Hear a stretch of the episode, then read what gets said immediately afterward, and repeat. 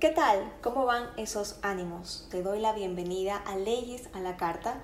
Te saluda la abogada María Isabel Cisneros Arias y hoy tengo un tema pepa que contarte, el acoso laboral.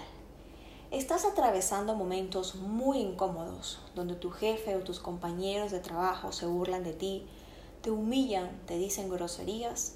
Si la respuesta es sí, quédate hasta el final.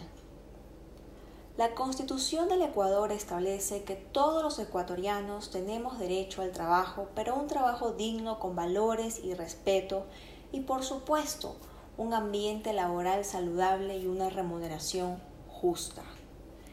¿Qué dice textualmente el Código de Trabajo sobre este tema?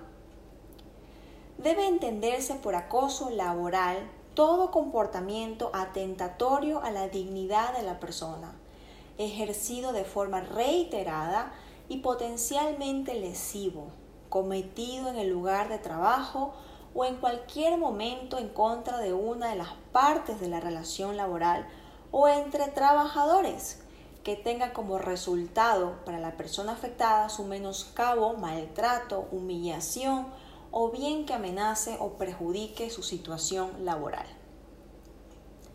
Entonces, esto significa que los actos de acoso laboral pueden ser cometidos por el jefe o por los compañeros de trabajo. Y a lo mejor te estás preguntando, ¿qué actos podrían considerarse como acoso laboral? Te daré unos ejemplos, pero debes tener en cuenta que estos actos deben ser de manera repetitiva.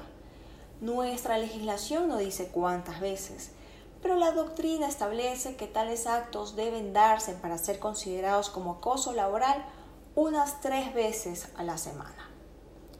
Te comparto unos ejemplos. Critican tu vida privada, te amenazan verbalmente, ignoran tu presencia. Tu jefe no te permite la posibilidad de comunicarte, te interrumpe continuamente cuando hablas, tus compañeros te impiden expresarte, te producen ataques verbales criticando trabajos realizados. En fin, hay muchísimos actos o hechos que pueden tener como objetivo hacerte daño y por ende acosarte laboralmente.